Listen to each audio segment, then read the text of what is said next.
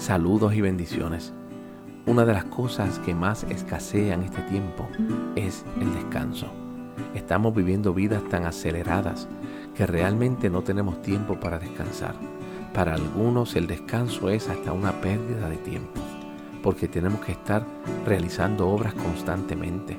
Y en muchas ocasiones las preocupaciones, las crisis que tenemos a nuestro alrededor y en nuestro interior no nos permiten descansar.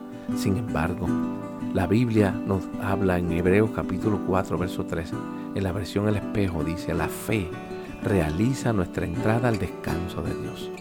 Cuando hablamos de la fe estamos hablando de esa confianza que se gana por medio del conocimiento de Dios cara a cara.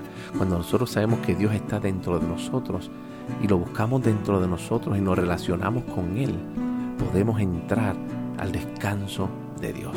De hecho, en el verso 9 de ese capítulo 4 de Hebreos dice la conclusión es clara.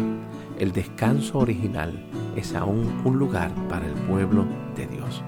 Y el verso 10 dice el descanso de Dios celebra su obra terminada. Y quien quiera que entre en este descanso abandona inmediatamente sus propios esfuerzos para completar lo que Dios ya ha perfeccionado. En este día, abandona tus esfuerzos, confía en aquel que está dentro de ti. A lo mejor las circunstancias no mejoran, pero por lo menos tu actitud ante las circunstancias puede cambiar.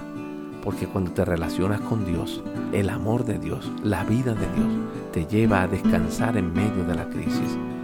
La Biblia dice en Hebreo 12 que pongamos nuestros ojos en Jesús. Y cuando los ponemos en Él, entonces podemos disfrutar realmente del descanso de Dios, porque Él está por encima de toda circunstancia.